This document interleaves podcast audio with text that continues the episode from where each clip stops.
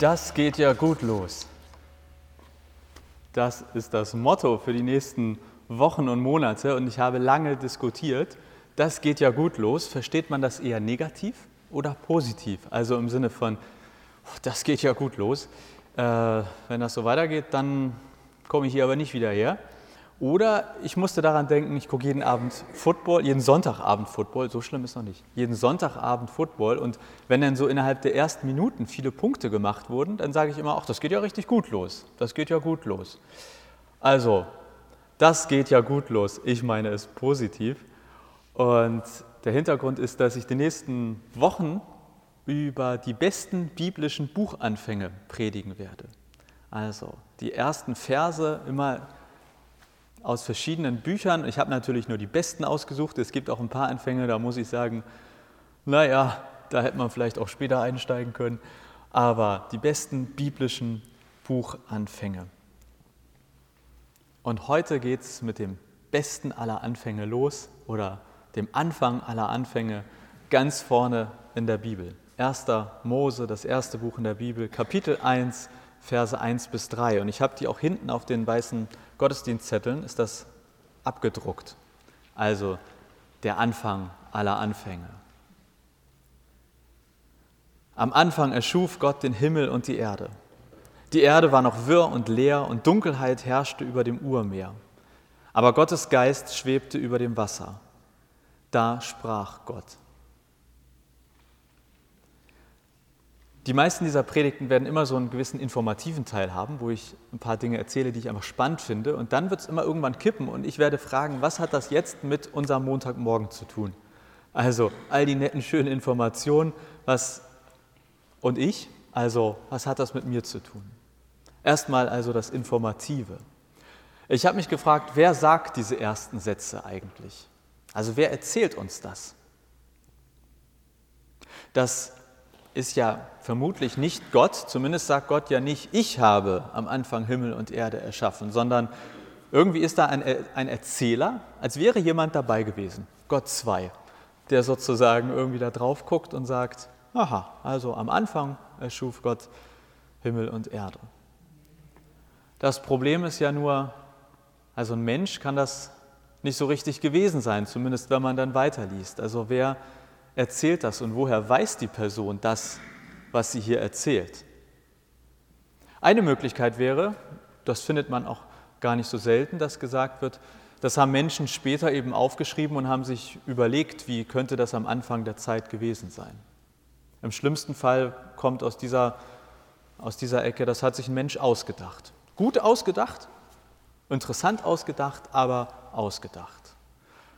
Eine zweite Möglichkeit wäre, und das ist meine Überzeugung, und das hat eigentlich auch etwas damit zu tun, wie ich die ganze Bibel lese, dass ich glaube, ja, das hat ein Mensch geschrieben, das können wir gar nicht von der Hand weisen, aber er ist von Gott quasi inspiriert worden. Also Gott hat einem Menschen gesagt, eingegeben, hey, so war das am Anfang. Also ist, dahinter steht so ein bisschen die Frage, was ist die Bibel eigentlich? Wer hat es geschrieben? Wer hat es erfunden?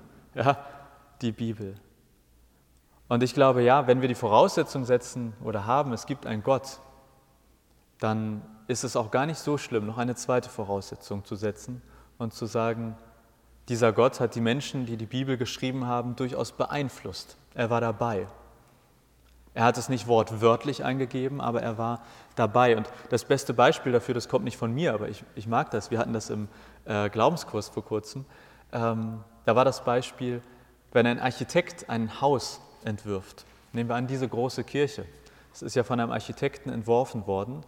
Und dieser Architekt hat alle Pläne gemacht, hat sich überlegt, was wo wie ungefähr aussehen sollte. Aber er hat wahrscheinlich nie hier einen Stein auf den anderen gesetzt und hat auch nicht den Boden hier verlegt. Und er hat nicht die Wände gestrichen. Das haben dann andere Menschen ausgeführt. Und so ähnlich kann man sich das, glaube ich, bei der Bibel vorstellen. Gott als Architekt mit einem Plan, der sich überlegt hat, was wohin soll und was, wie der Boden aussehen soll und in welcher Farbe die Wand gestrichen werden soll. Aber es waren Menschen, die dann die Wand gestrichen haben, die den Boden verlegt haben, die die Decke eingezogen haben. Und jeder, ich habe das noch nicht gemacht, aber man hört das ja immer, jeder, der ein Haus baut, der weiß, es ist eine Sache, wie man es plant und manchmal eine andere Sache, wie es dann auch aussieht. Also ich glaube, da gibt es eine gewisse Freiheit manchmal. Aber meine erste Frage, wer sagt diese ersten Sätze eigentlich? Ja, ein Mensch. Das hat ein Mensch aufgeschrieben. Aber ich glaube, wir dürfen durchaus annehmen, dass dieser Mensch von Gott beeinflusst, inspiriert war. Eine zweite Frage, die ich mir gestellt habe, war, was war denn vor dem Anfang? Am Anfang erschuf Gott den Himmel und die Erde. War Gott vor dem Anfang oder was war da? Wissenschaftlich gesehen gab es ja irgendwann einen Big Bang, einen Urknall. 13,82 Milliarden Jahre, sagt Google mir, wenn ich das google. Vor 13,82 Milliarden ist Raum und Zeit entstanden. Es gab kein davor im eigentlichen Sinne. Und das passt zu diesem Anfang, denn die Bibel kennt auch in dem Sinne kein davor. Am Anfang gab es ein Big Bang und Gott erschuf Himmel und Erde. Also da sind sich Wissenschaft und Bibel, glaube ich, sehr, sehr nah. Es gab eine Zeit, da war nichts oder nichts für uns Fassbares und dann entstand etwas. Und gab es Gott vor diesem Anfang? Biblisch muss man wohl sagen, ja. Auch logisch muss man irgendwie erstmal annehmen, ja, weil wie soll etwas von Gott geschaffen sein, wenn es diesen Gott vorher gar nicht gegeben hätte? Aber biblisch gesehen ist auch Gott ohne Raum und Zeit. Also er passt durchaus in diese Zeit vor dem Anfang, nämlich als etwas, zumindest in der Art, wie wir uns Gott vorstellen, der außerhalb von unseren Vorstellungen von Raum und Zeit ist. Also ja, wenn Gott die Welt erschaffen hat, wenn wir, das, wenn wir da so mitgehen können, dann war er wohl auch vor dem Anfang schon. Und was passiert dann jetzt hier am Anfang? Was, was geschieht da genau? Die erste Annahme, es gab eine Zeit, da war nichts. Es gibt nichts, nur Gott und dann macht es Knall. Und dann sind alle Grundlagen da, aber es ist noch nichts entstanden. Die Erde war noch wirr und leer. Dunkelheit herrschte über dem Urmeer, aber Gottes Geist schwebte über dem Wasser. Da geht es ziemlich schnell von irgendwie sowas, alles ist entstanden, ziemlich fokussiert auf die Erde. Also im ersten Satz könnte man noch sagen, Gott erschafft Himmel und Erde. Okay, da steht sogar im Hebräischen ein Plural, also die Himmel, ein Plural und Einzahl die Erde. Also vielleicht hat, steht da, Gott hat das ganze Universum geschaffen und die Erde und schon im zweiten Satz sind wir ganz fokussiert bei uns und der ganze Rest ist irgendwie wieder weit weg. Und dann sprach Gott. Und ab hier entwickelt sich die Erde kommen die sieben Schöpfungstage, die die meisten vermutlich zumindest so grob kennen. Was ich auffällig finde, Gott hat ja schon vor dem ersten Tag geschaffen, nämlich Himmel und Erde. Also die sieben Schöpfungstage wird häufig so die Entstehung der Welt beschrieben, aber eigentlich müssten es acht Schöpfungstage. Also Tag Null ist ja Entstehung von Himmel und Erde. Und dann entsteht auf der Erde Leben. Das bedeutet, am Anfang aller Anfänge ist nichts, dann entsteht sowas wie die Grundlage. Und das passt ziemlich genau auch zu dem, was die Wissenschaft als Urknall äh, bezeichnet. Und dann entsteht Stück für Stück Leben auf der Erde.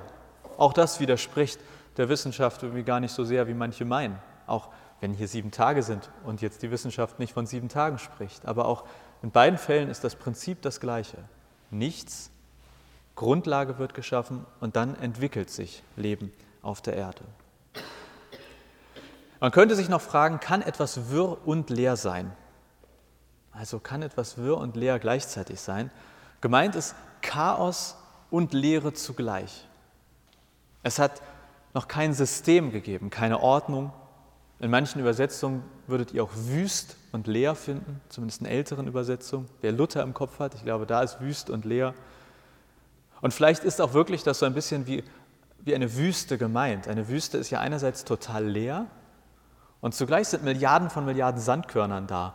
Also es ist irgendwie wüst und leer und gleichzeitig auch wirr und vielleicht auf eine Art Chaos.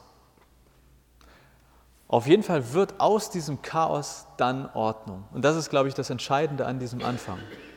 Aus Chaos entsteht Ordnung. Der bekannte Satz oder für viele vielleicht bekannte Satz, Tohu Wabohu. Ja, das ist das Hebräische, was hier steht, wo wo jetzt in dieser Übersetzung irgendwie vielleicht was mit wüst und leer oder in anderen mit Chaos steht. Da steht im Hebräischen Tohu Wabohu und daher kommt das her, dass wir manchmal sagen, was ein Tohu Wabohu hier in der Kirche. Das ist pures Chaos. Und dann, und Gott sprach, und dann entsteht Ordnung. Die Dunkelheit wird zum Beispiel gezähmt. Am Anfang haben wir nur Dunkelheit. Nachdem Gott gesprochen hat, haben wir Tag und Licht. Es entsteht also eine Ordnung von Licht und Dunkelheit. Das Wasser wird in Schranken gewiesen, diese Urflut, das Urmeer, das war ein Sinnbild für Chaos, also die Chaosmacht schlechthin. Und nach so ein paar Tagen Schöpfung haben wir Land und Meer, also das Meer, das Chaos ist in die Schranken gewiesen. Und Zeit entsteht. Für uns, zumindest für uns Deutschen ja, die Ordnung schlechthin. Zeit. Zeit wird greifbar, nachdem Gott gesprochen hat. Deswegen glaube ich, an diesem Anfang ist nicht irgendwie interessant, gibt es einen Urknall, gab es keinen Urknall, was war davor. Nicht dieser Beginn von allem ist das eigentlich Interessante, sondern dass aus Chaos Ordnung entsteht. Gott spricht und es entsteht eine Art Rhythmus der Welt, ein Beat, würde ich sagen, ein Herzschlag der Welt. Der Herzschlag der Welt entsteht hier am Anfang. Und die Schöpfungstage, die dann kommen, die haben schon auch so einen ganz bestimmten Rhythmus. Es ist immer gleich aufgebaut. Gott spricht, Gott macht, es geschieht so und Gott sieht, dass es gut war. Jeder Tag hat einen gleichen Rhythmus, außer der siebte Schöpfungstag. Der fällt raus, da sozusagen wird der Rhythmus unterbrochen. Aber aus Chaos wird Ordnung an diesem Anfang. Und dann kommen wir jetzt mal zum Montagmorgen. Also vielleicht denkt ihr euch so langsam, ist ja alles ganz nett, was der da vorne erzählt, aber was soll das, was hat das mit mir zu tun? Die ersten Worte Gottes. Ich habe mal geguckt, was die ersten Worte Gottes sind. Also hier ist ja quasi der Anfang der Bibel, der Anfang aller Anfänge und man muss ein bisschen weiterlesen. Und dann kommen die ersten Worte Gottes. Kennt die jemand? Ja, ich muss präzisieren, die ersten Worte, die Gott zu Menschen spricht. Wo bist du? Die ersten Worte, die Gott zu Menschen spricht, er geht durch den Garten Eden, durch das Paradies und sagt, wo bist du Mensch? Die ersten Worte Gottes. das finde ich ganz lustig, irgendwie, dass Gott von Anfang an die Menschen sucht. Also gerade alles erschaffen und schon geht er durch den Garten und sagt, wo bist du Mensch? Und das ist die Geschichte Gottes mit den Menschen. Das zieht sich sozusagen hier von diesem Anfang durch alle Seiten der, der kommenden Bibel. Wo bist du? Und man könnte sich ja fragen, was habe ich davon, mich jetzt finden zu lassen? Also anscheinend haben ja auch schon Adam und Eva am Anfang, konnten quasi mal so ein Stück zur Seite gehen und sich hinter den Busch stellen und dann musste Gott fragen, wo bist du Mensch? Und was ist der Grund oder was könnte ein Grund sein zu sagen, hier, ich bin hier Gott. Ich war nur kurz gerade am See und habe den Fischen zugeguckt. Und ich glaube, dass die Antwort hier in diesem Anfang steckt. Denn an diesem Anfang geht es eigentlich nicht um die Entstehung der Welt, sondern darum, was das Fundament unserer Welt ist und was der Herzschlag unserer Welt ist. Dieser Anfang sagt, dass unsere Welt eine Ordnung hat, und zwar von Gott. Also übertragen auf uns würde ich sagen, am Anfang der Welt war Finsternis und hey, wir alle kennen Finsternis im Leben. Am Anfang der Welt war Tohu Wabohu ich bin mir sicher, das kennt jeder von euch, nicht nur mal zu Hause in der Küche, sondern auch ganz konkret im Leben. Am Anfang war eine Chaosmacht, das Urmeer, das alles bedeckende. Ich glaube, das kennen wir auch manchmal, dass man das Gefühl hat, da ist so eine Art Macht, eine Chaosmacht, die gerade überhand greift in meinem Leben. Und dieser Anfang erzählt, Gott zähmt diese Chaosmacht, das Urmeer. Wo immer Chaosmacht in unserem Leben ist, da ist auf eine Art kein richtiges Leben möglich. Und genau das erzählt auch der Anfang hier im 1. Mose. Das Leben entsteht erst, nachdem Gott Ordnung geschaffen hat. Gottes Ordnung bringt Leben. Er schiebt die Dunkelheit nicht weg, aber er weist ihr Schranken und Zeiten zu. Das Meer bleibt, aber in Maßen. Und was bringt diese Ordnung in die Welt, in unsere Welt? Das ist das Wort Gottes. Es ist das, was er sagt. Und was ist das Wort Gottes für uns heute? Zuallererst würde ich sagen tatsächlich die Bibel. Das ist vielleicht ein bisschen klassisch, aber wenn wir überlegen, Gott sprach und es entsteht Ordnung, wo spricht Gott heute? Ich würde sagen, auf jeden Fall immer noch in der Bibel. Und das Wort Gottes, so die These von diesem Anfang, das Wort Gottes hat Macht. Macht über all das Chaos in der Welt, Macht über all das Chaos in unserem Leben. Wo Gott spricht, da entsteht Lebensfähigkeit. Das finden wir zum Beispiel auch später im Neuen Testament bei Jesus mit der Sturmstillung. Vielleicht kennt ihr die Geschichte. Jesus auf dem Boot, die Jünger voller Angst, Wellen hoch, Jünger denken, wir gehen unter. Und irgendwann wecken sie Jesus, er steht auf und stellt sich sozusagen vor das Meer und sagt, sei still. Gott spricht und das Chaos beruhigt sich. Das ist genau der Gedanke vom Anfang der Geschichte, der sich dort bei Jesus wiederfindet. Also, worum geht es hier eigentlich in diesem Anfang? Meiner Meinung nach um zwei Dinge, nämlich um Bibel und um Gebet. Bibel, weil es das direkte Wort Gottes ist, wenn man so will, und Gebet, weil es vermutlich der wahrscheinlichste Ort ist, um Gott zu hören. Gebet als personalisierte Bibel. Und deswegen ist dieser Anfang aller Anfänge für mich vor allem ein Mutmacher. Wenn Chaosmächte kommen, wenn das Urmeer in mein Leben hineinflutet, ich sehne mich dann danach, dass und Gott sprach kommt. Und wie kann das passieren, dass in mein Leben Gott spricht? Ich glaube, beten und Bibel lesen, nach Gottes Wort suchen. In der Bibel, aber eben auch im Gebet. Und ich glaube, es gibt einen Trugschluss beim Beten, den, also ich bin zumindest sehr gut darin, diesen Trugschluss auch auszuführen. Beten heißt nicht immer reden. Meistens, wenn ich sage, wir beten, dann rede ich ja danach. Oder wenn ich zu Hause sage, jetzt bete ich mal eine Runde, dann setze ich mich ja hin und rede im Stillen für mich. Aber ich glaube, das Schweigen ist am Ende das Entscheidende, das Nichtreden. Wer immer nur redet, wie soll man hören? Wenn ich immer nur rede, wie soll ich da zuhören? Und deswegen die letzte Sache, die mir mit Blick auf diesen Anfang wichtig ist, ist es wichtig, eigentlich Gott zu hören? Also ich könnte ja auch sagen, naja, wenn ich bete und ihm sage, ich möchte wieder gesund werden und dann bin ich wieder gesund, ist doch alles gut.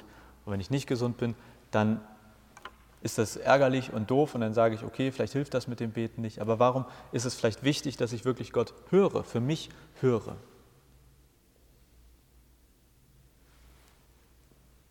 Wenn wir auf den Anfang schauen, auf diesen Anfang aller Anfänge, die Welt ist ja da. Wir können uns umschauen und all das, was da steht, das gibt es. Und aus unserer Perspektive ist es auf eine Art völlig egal, ob, Gott nun gesprochen hat und ob das stimmt oder nicht. Wir leben ja in dieser Welt. Faktisch verändert es vielleicht unsere Ansicht darauf, aber es verändert nicht, ob es diese Welt gibt oder nicht. Und ich glaube, ähnlich ist das manchmal beim Beten oder beim Gott hören heute. Wenn das Ergebnis stimmt, dann ist manchmal gefühlt gar nicht so wichtig, ob Gott jetzt gesprochen hat oder nicht. Wenn, das, wenn es mir gut geht, wenn ich mit allem soweit zufrieden bin, dann ist doch egal, ob Gott gesprochen hat oder nicht. Aber entscheidend ist, dass Gott immer anspricht. Gott spricht immer jemanden oder etwas an. Und wenn Gott dich anspricht, dann ist das für mich vielleicht nicht so wichtig. Aber es ist für dich entscheidend, das auch zu hören.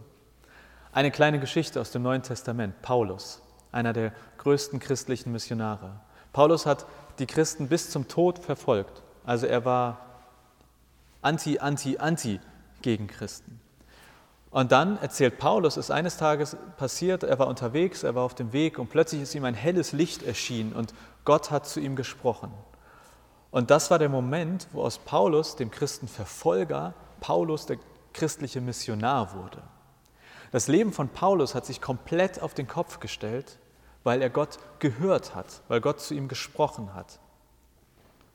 Für all die Menschen um Paulus herum war es relativ egal, ob das nun Gottes Stimme war oder nicht, weil sie haben ja den Effekt gesehen. Vorher verfolgt, jetzt plötzlich für uns. Ob das nun quasi Einbildung war oder was auch immer, ist für die Menschen drumherum egal gewesen. Aber für Paulus war es das Entscheidende. Das war, daraus hat Paulus gelebt. Das hat seine Existenz verändert. dass er sagen konnte, ich habe Gott gehört, ich habe ihn erlebt. Und ich glaube, genau das Gleiche gilt für uns. Für jeden von uns ist das existenzverändernd, Gott zu hören, auf Gottes Stimme zu achten, sich Zeit zu nehmen zum Hören. Und deshalb, Zusammenfassung, der Anfang aller Anfänge. Am Anfang aller Anfänge steht vor allem, dass Gott Herrscher über Chaosmächte ist und auch Ordnung in unser Leben bringt. Und ich glaube, ja, so wie Gott zu Paulus gesprochen hat, so spricht er auch heute noch. Gott spricht heute noch, Gott tut heute noch, Gott sieht es an und sagt immer noch, ziemlich gut, habe ich gut gemacht. Aber wer Gott sprechen, hören möchte, wer ihn hören möchte, der muss auch hinhören, sich Zeit zum Hören nehmen. Und deswegen die Einladung der Woche. Gönn dir mal wieder häufiger was. Gönn dir mal wieder Zeit mit Gott. Gönn dir mal wieder Zeit zum Bibellesen oder Zeit zum Beten und weniger zum Reden und mehr zum Hören. Denn am Anfang erschuf Gott den Himmel und die Erde. Die Erde war noch wirr und leer und Dunkelheit herrschte über dem Urmeer. Aber Gottes Geist schwebte über dem Wasser. Und dann sprach Gott. Amen.